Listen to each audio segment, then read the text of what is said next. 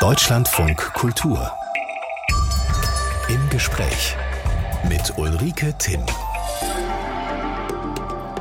Ich grüße Sie herzlich und ich habe heute Glück, denn auf meiner Lieblingstierskala stehen ganz oben die Orang-Utans und die Pinguine. Und die Pinguine sind heute dran. Uns zugeschaltet ist Deutschlands einziger Pinguinforscher Clemens Pütz. Herzlich willkommen. Ja, guten Morgen. Herr Pütz, Pinguine, die drücken ja so Knöpfe im Menschen. Ne? Immer gut angezogen, Frackträger. Und wenn sie dann watscheln und bäuchlings übers Eis rutschen, da geht einem doch das Herz auf.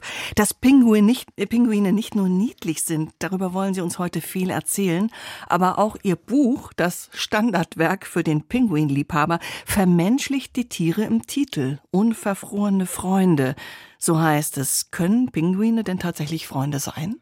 Ja, können sie tatsächlich. Also es ist schon eine Ausnahme, aber es gibt ein Beispiel, was auch äh, fast jährlich die Schlagzeilen dann äh, macht, von einem Magellan-Pinguin, der in Brasilien immer seinen menschlichen Freund besucht. Wie macht er das? Der muss doch wahnsinnig weit schwimmen dafür. Ja, aber äh, die brüten im Süden in Argentinien und im Winter schwimmen sie dann nach Norden.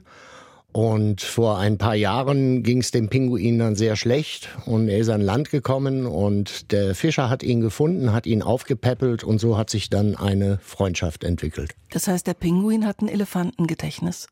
Äh, ja, so Zumindest, kann man sagen. Äh, denn da, dazu gehört ja eine Form von ja, Instinkt und Bewusstsein, nicht? Denn sonst würde er den ja nicht finden. Ja, und, und er muss vor allen Dingen genau navigieren können und wissen, wo er hinschwimmen muss. Mhm. Der Meeresbiologe Clemens Pütz hat sein Forscherleben den Pinguinen gewidmet. Seit 30 Jahren erforscht er die Vögel, die nicht fliegen können, die dafür aber Rekordhalter sind im Weitschwimmen und im Tieftauchen. Wie weit, wie tief kommen sie denn so maximal? Also die Tiere, die Winterwanderungen durchführen, die können mehrere tausend Kilometer schwimmen im Winter. Das können 100 Kilometer am Tag sein.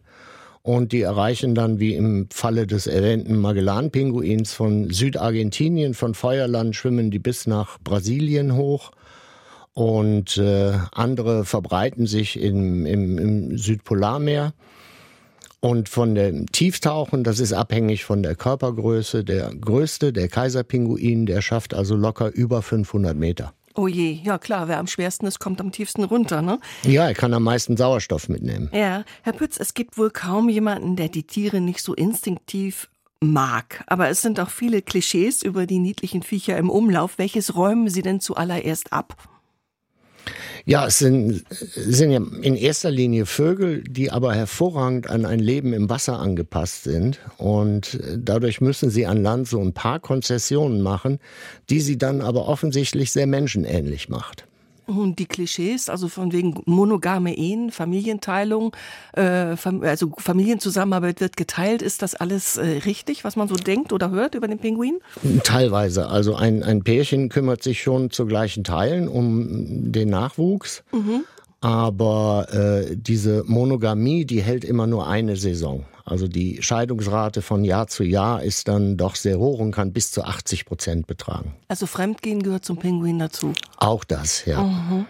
Als Pinguinforscher darf man kein Weichei sein. Schreiben Sie, warum nicht? Ja, man arbeitet schon in, in Gegenden, wo das Klima nicht immer nur freundlich ist und äh, die Tiere sind auch sehr tough und äh, ja, das alles äh, verbunden mit der Isolation, mit der man normalerweise dann zu tun hat, weil die brüten ja jetzt nicht in Städten, sondern auf einsamen Inseln, wo man dann nur zu zweit oder dritt äh, ist. Äh, ja, ist das nicht immer nur Zuckerschlecken. Stinkt wie ein Fischmarkt am Abend, bloß dreimal so schlimm, habe ich bei Ihnen gelesen. Aber eigentlich sehen Sie doch unheimlich gepflegt aus. Ja, äh, vorm Essen. Also wenn die mal ihre Küken gefüttert haben oder so eine Saison lang äh, ihre Küken aufgezogen haben und überall hingekotet haben, dann ähm, wird's dann doch schon ein bisschen schmutzig. Mhm. Sie haben sich den Gestank immer wieder angetan. Die Tiere leben in großen Kolonien, bis zu 250.000 Pinguine, dicht an dicht. Und Sie, Herr Pütz, sind da zu Forschungszwecken immer wieder hindurch spaziert, haben die Tiere besendert, beobachtet. Wie kommt das, dass die das zulassen, dass da so ein fremder Mensch einfach so durchgeht? Ja, in der Regel haben Pinguine an Land keine Feinde und äh, also zumindest keine zweibeinigen Säugetiere.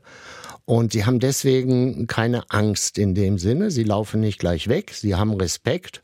Aber man kann sich einem, einem naiven Pinguin, äh, der jetzt noch keine schlechten Erfahrungen gemacht hat, so problemlos bis auf äh, ein, zwei Meter nähern bevor er dann so ein bisschen guckt und sagt, na, ich hoffe, du kommst mir nicht näher, weil ich weiß nicht, wer du bist. Aber es ist jetzt nicht die große Angst. Aber Sie besendern die ja auch, dann müssen Sie ja ran an den Pinguin. Und ja. wenn der damit nicht einverstanden ist, hat der 250.000 in der Kolonie so viele Nachbarn, äh, die ihm womöglich zu Hilfe kommen. Also ich kann mir das nicht so einfach vorstellen. Nee, also eigentlich sind Pinguine alle Egoisten. Äh, die kümmern sich nur um sich selber. Und äh, das ist ja auch der Sinn einer, einer Kolonie oder eines Schwarms, äh, dass man sich sozusagen in der Menge versteckt und hofft, dass es jemand anders trifft und nicht einen selber. Äh, also die, die kommen sich nicht gegenseitig zur Hilfe. Im Gegenteil. Also wenn ich ein Tier eingefangen habe und an ihm arbeite, dann passiert es oft, dass andere kommen, sich drum rumstellen und zugucken, was man da macht. Faszinierend. 250.000 Pinguine in einer Kolonie und im Prinzip kümmert sich jeder um sich selber, vielleicht noch seinen Partner und das Ei, das er auf den Füßen trägt. 250.000, welche Staatsform bestimmt denn da das Zusammenleben? Uff. Gibt es einen Chefpinguin oder nein, wie findet nein, sich das? Nein. Also jeder ist sich selbst der Nächste und jeder äh, geht seinem Geschäft nach und kümmert sich eigentlich nur um sich selber, um seinen, seinen Nachwuchs und begrenzt noch um den Partner. Mhm. Sie sind ja vornehme Frackträger, so alle 18 Arten und tollpatschig. Eine Bewegung und der ganze würdige Eindruck ist hin. Das geht mir einfach ans Herz, da oute ich mich als großes Kind. Passiert sowas einem Wissenschaftler, der mit Pinguinen seit 30 Jahren zu tun hat, ab und an auch nochmal? Ja, aber auf jeden Fall. Also ich äh, liebe es, nach getaner Arbeit einfach da zu sitzen und die Tiere zu beobachten. Und äh, natürlich gibt's da auch immer wieder Situationen, wo man dann lachen muss, weil es sieht dann einfach komisch aus. Äh, natürlich soll man die Tiere nicht vermenschlichen, aber äh, wenn man nur da sitzt und beobachtet, dann darf man das ruhig machen. Wir haben Ihnen mal zugehört, den Pinguinen, und lassen jetzt alle mithören.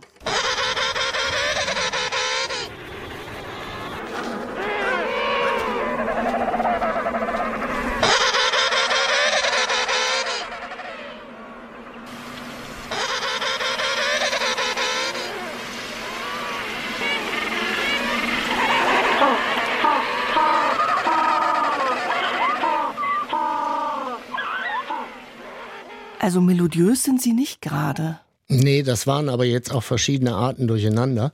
Ja. Äh, das war teilweise der, der Kaiserpinguin. Mhm. Den kenne ich gut, weil den habe ich als Klingelton auf meinem Handy, damit ich gleich weiß, es ist mein Handy, was klingelt. Mhm.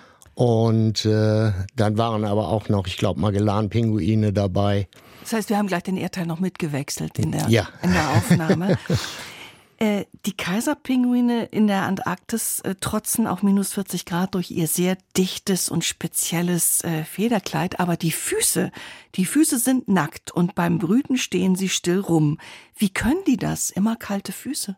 Die haben ein Gegenstromprinzip äh, und zwar sorgt das dafür, also da sind die, die Venen sehr eng an den Arterien und das Blut, was jetzt in den Arterien in den Fuß fließt, mit der Wärme, gibt die Wärme, nicht aber Sauerstoff und Nährstoffe, nur die Wärme äh, an die Venen ab, die sich anschmiegen, sodass das zum Körper zurückfließende Blut gleich erwärmt wird. Und so kommt dann im Fuß eigentlich nur kaltes Blut an. Also eingebaute Wärmepumpe. Genau. Ich dachte auch, wenn die warme Füße hätten, dann würden sie ja unter sich eine Pfütze machen und entweder festfrieren oder so nach und nach würde ihnen der Lebensraum unter den Füßen wegschmelzen, beziehungsweise die Eisscholle. Irgendeine, irgendeine Lösung musste die Natur da ja auch finden. Das ist schon perfekt. Ja. Also das ist nicht unangenehm, diese ewig kalten Füße. Für einen Pinguin nicht. Es gibt sie in antarktischer Kälte, es gibt sie aber auch am Äquator.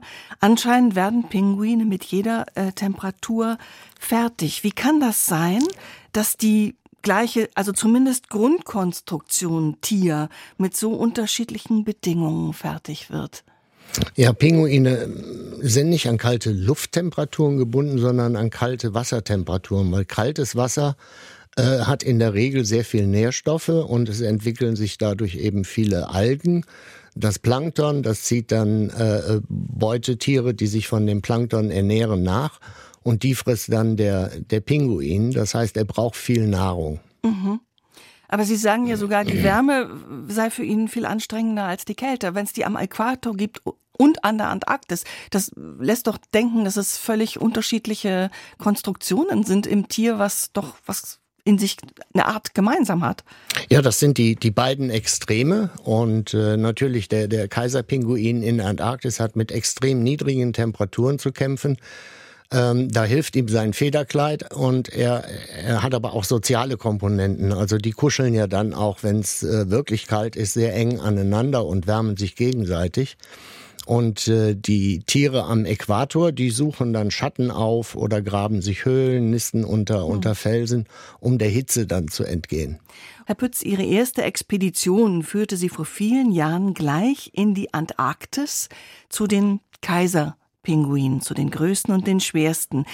Wie war denn das für Sie? Wie haben Sie denn da als Forscher gelebt in der Antarktis vor 30 Jahren? Ohne Handy und ähnliches.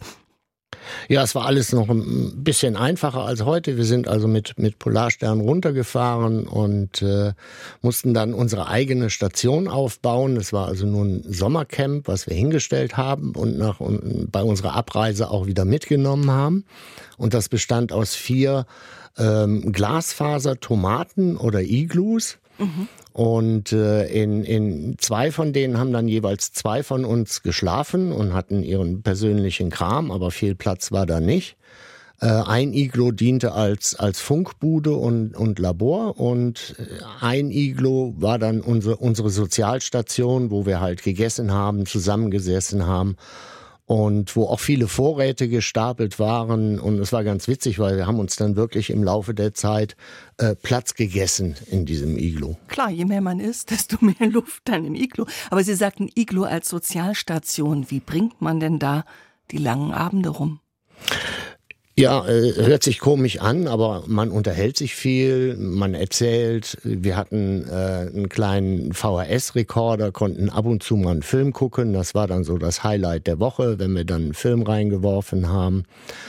Oder man sitzt einfach da und arbeitet an, an seinen Sachen, spielt Karten, kniffelt, aber wie, wie klein ist klein? Wie muss ich mir das äh, vorstellen? Steht man, sitzt man, hockt man, also wir liegt konnten, man? Wie ist das in so einem Iglu?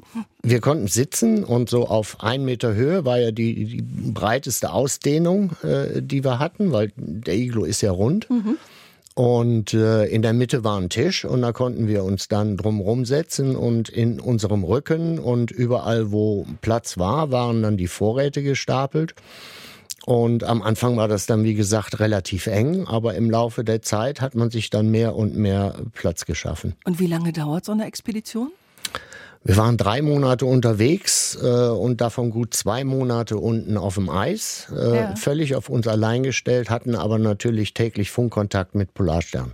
Aber das klingt schon so, als ob man ein, als Pinguinforscher ja eine spezielle Sorte Mensch sein muss. Ja, ich glaube, man muss mit sich selber klarkommen, mit Einsamkeit und man muss auch eine gewisse soziale Kompetenz haben, wenn man mit äh, drei, vier Leuten, die man sich ja nicht ausgesucht hat, äh, auf engem Raum zusammengefercht ist, dann muss das halt klappen, weil jeder ist vom anderen abhängig. Mhm. Später sind Sie jahrelang auf den Falklandinseln gewesen, also verglichen mit der Antarktis ist das geradezu urban. Also trotzdem Falklandinseln, da fällt den Älteren von uns noch der Falklandkrieg ein in den frühen 1980ern. Sonst mir zumindest eigentlich nichts. Was ist das für ein Ort, die Falklandinseln?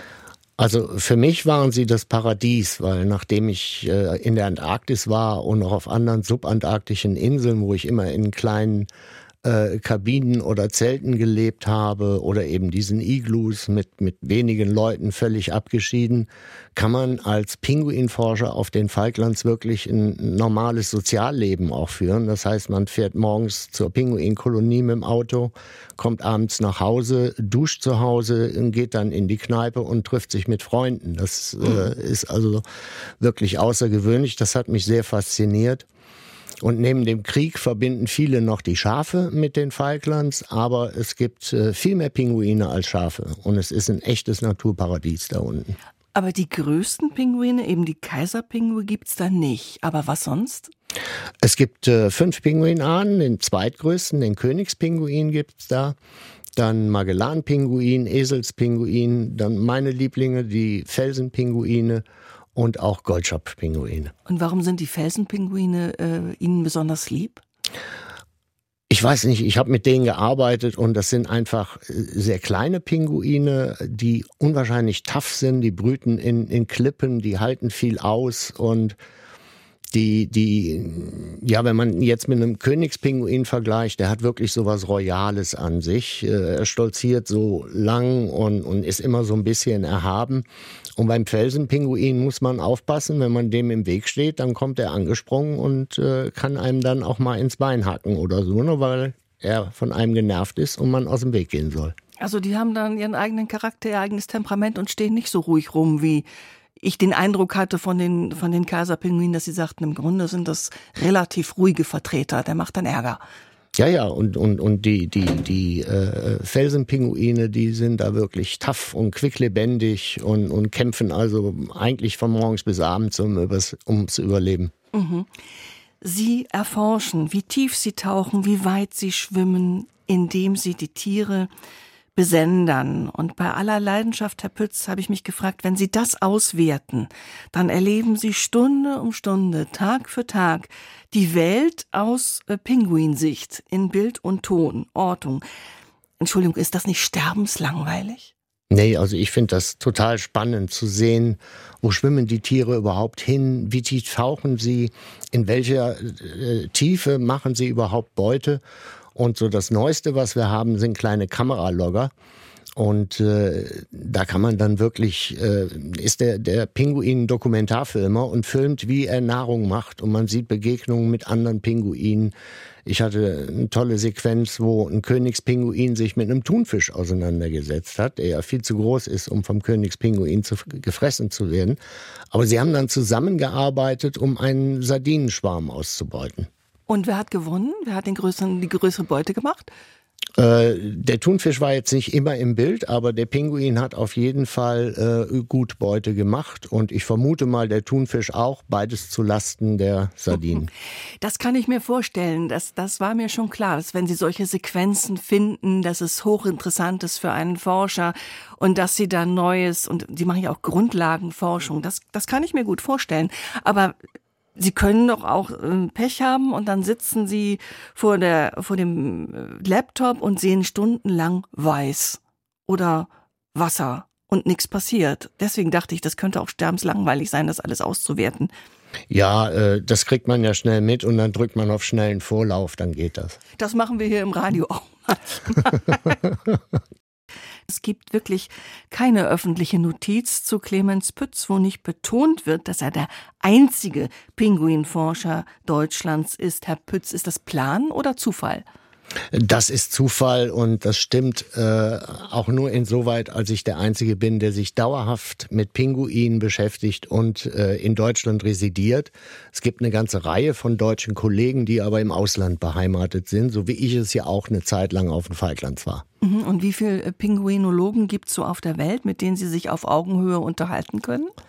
Ähm, ist eine überschaubare Gruppe. Wir treffen uns alle drei Jahre zur internationalen Pinguin-Konferenz und da kommen dann alle, die Zeit haben, zusammen. Das sind dann so 150 bis 200 Leute. Das ist ein überschaubarer, exklusiver Kreis. Ja. Wie sind ja. Sie denn auf den Pinguin gekommen? Äh, man sagt ja immer wie die Jungfrau zum Kind. Also ähm, es war nicht mein Plan. Ich hatte mein Diplom, äh, war am Ende meiner Diplomarbeit an der Uni Kiel im Institut für Meereskunde und habe dann einfach mal rumgefragt bei meinen Kollegen in der Abteilung, ob jemand wüsste, was ich als Doktorarbeit machen könnte. Und äh, da gab es eine kleine Pinguingruppe damals und die habe ich natürlich auch gefragt. Die hatten aber auch nichts. Und dann rief mich aber der eine Kollege ein paar Tage später an und meinte, du, ich habe gehört, da beim Alfred Wegener Institut, die planen eine Expedition. Und da ist jemand ausgefallen. Frag doch da mal nach. Und dann bin ich am nächsten Tag ins Auto gehüpft und nach Bremerhaven gefahren. Mhm und dann mit dem Job wieder nach Hause gekommen. Und dann kurz drauf stand ich dann auch schon äh, auf Polarstern auf dem Weg in die Antarktis. So kommt man zu seinem Glück oder zu seiner Leidenschaft. Also wenn die Pinguine letztlich auch dem Zufall geschuldet sind, hätte sie eine andere Aufgabe womöglich ebenso glücklich gemacht? Also gab es für den Meeresbiologen sowas wie einen Plan B? Äh, ja und nein. Also ich wollte von, von klein auf, ich war als, als Kind schon immer fasziniert von, von Konrad Lorenz, von Bernhard Jimek und, und, und sowas wollte ich auch immer machen.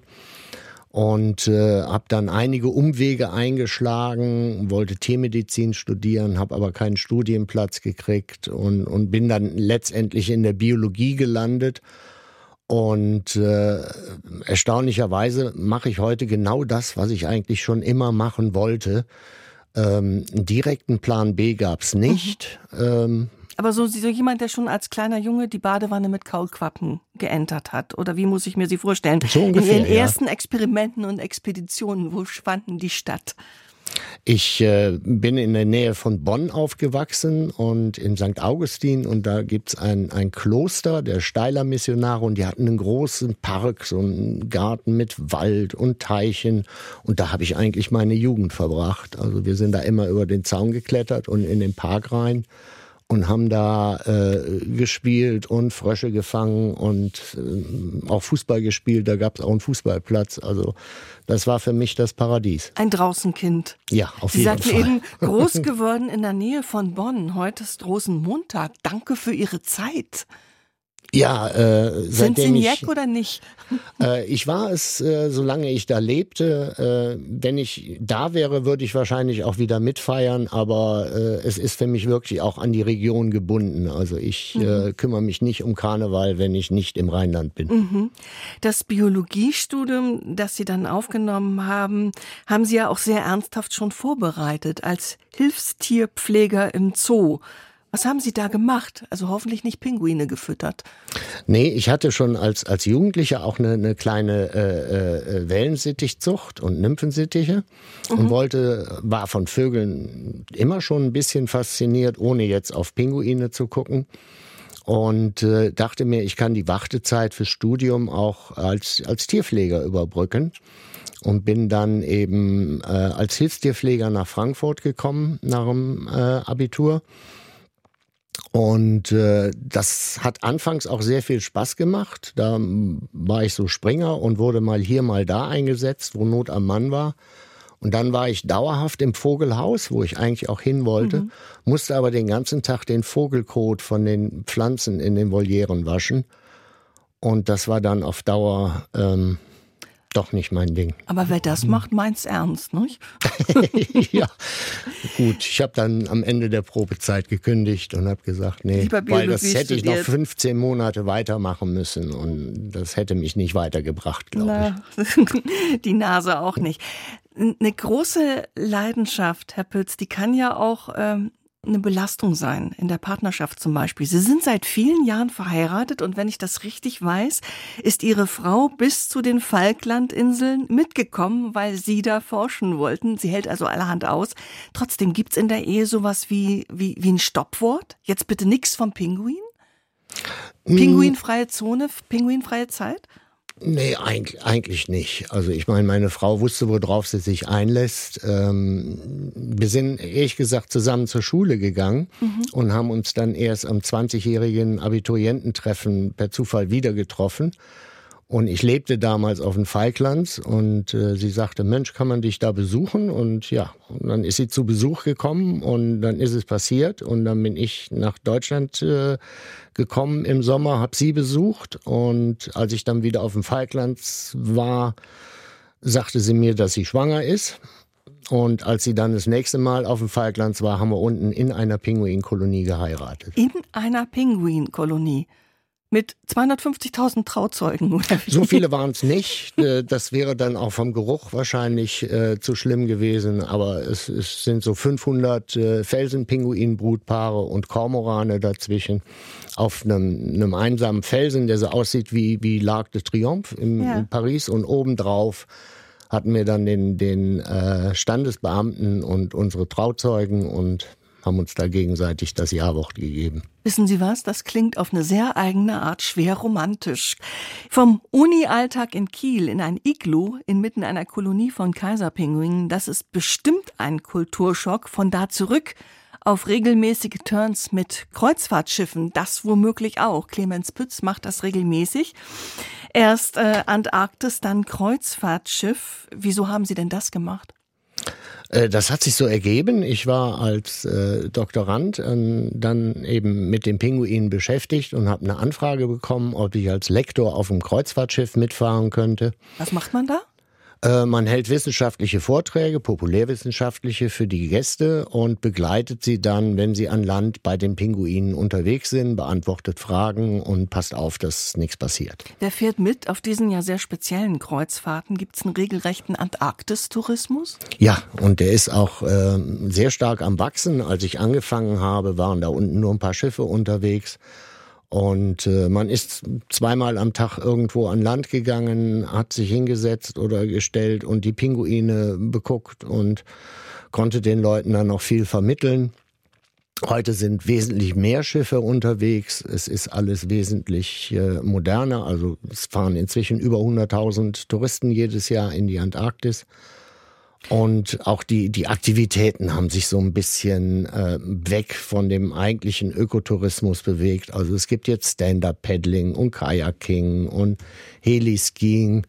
Also es wird leider zusehends so ein, so ein Abenteuerpark-Feeling in der Antarktis, äh, 100, was ihr in meinen Augen ja, nicht gerecht wird. 100.000 Touristen, darf mich das auch noch anders beunruhigen? Also da werden schnell nochmal die Eisberge beguckt, bevor sie weg sind.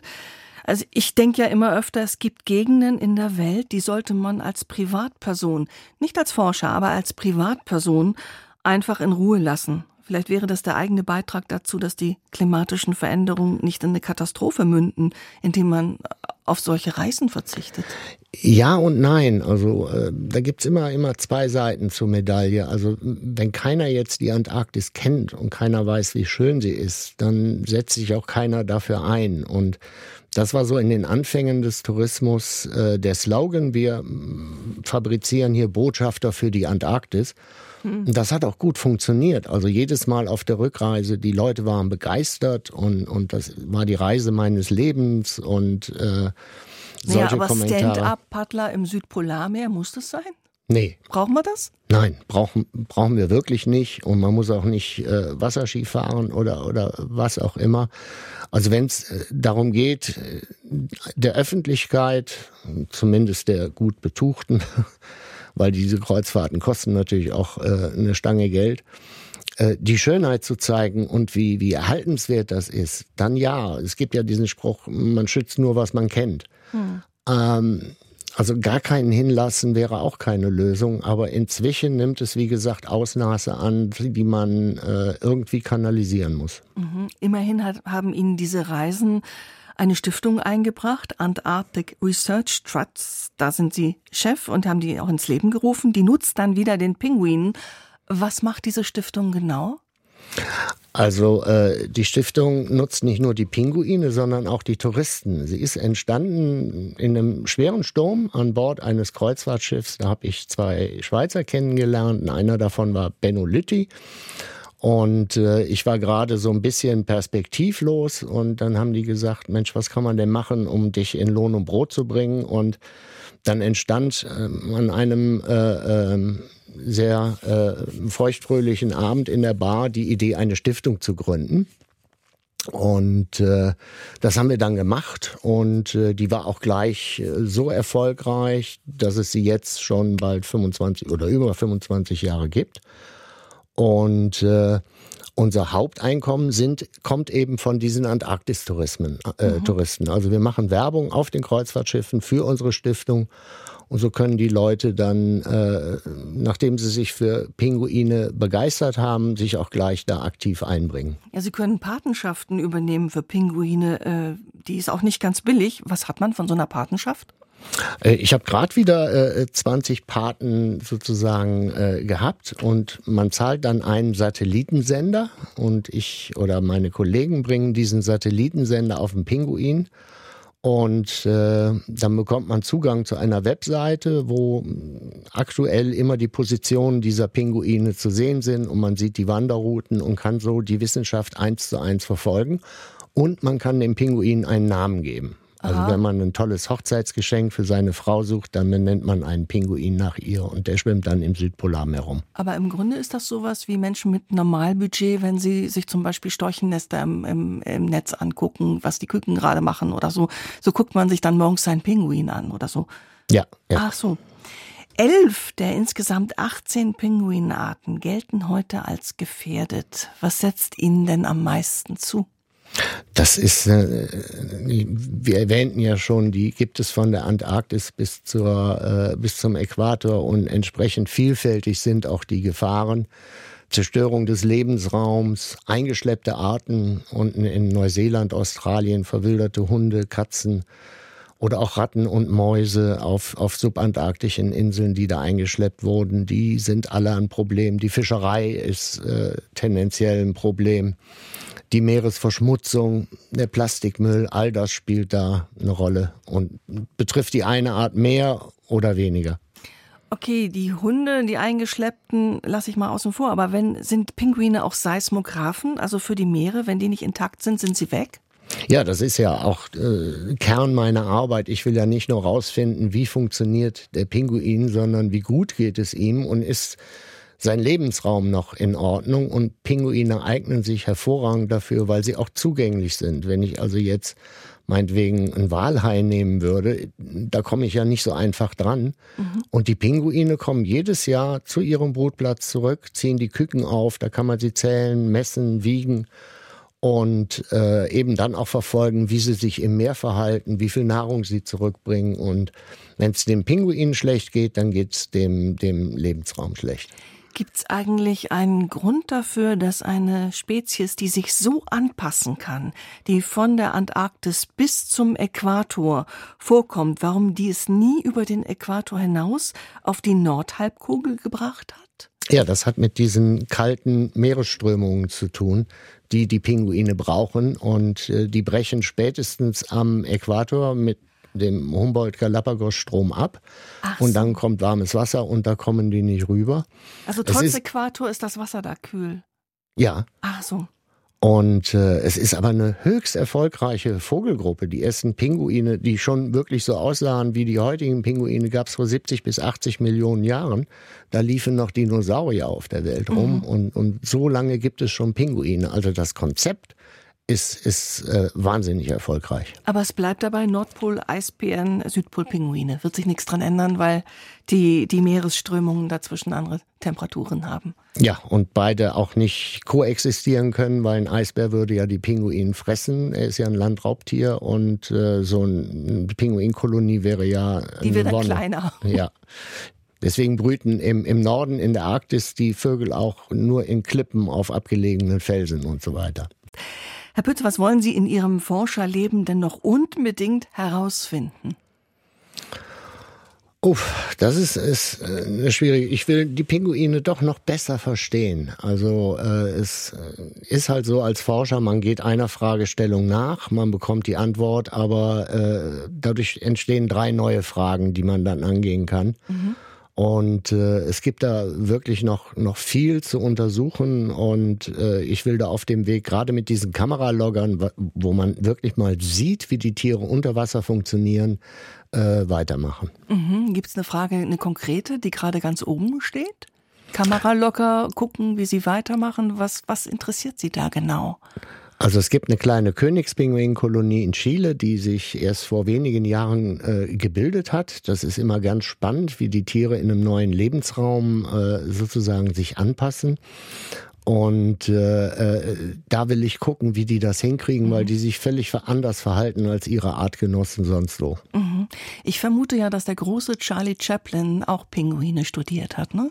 Diese Art, sich zu bewegen, die Art, so ein bisschen zu watscheln im Wrack. Ich vermute, der hat irgendwie auch sich zum Vorbild genommen, ein ja, wenig. Ich, ich, glaube, da kann man von ausgehen, ja. Mhm. Er hat sich ja auch entsprechend gekleidet dann. Genau.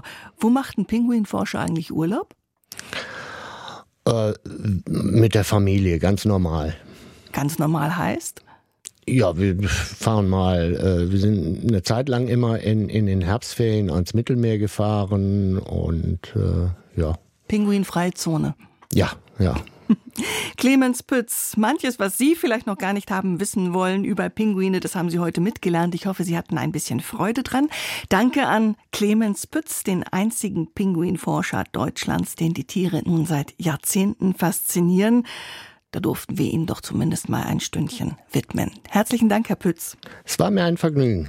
Und immer einen dichten Anorak für Sie, wenn Sie in kalte Zonen gehen und forschen. Alles ja, Gute das, für Sie. Das kann nicht schaden, ja. Dankeschön.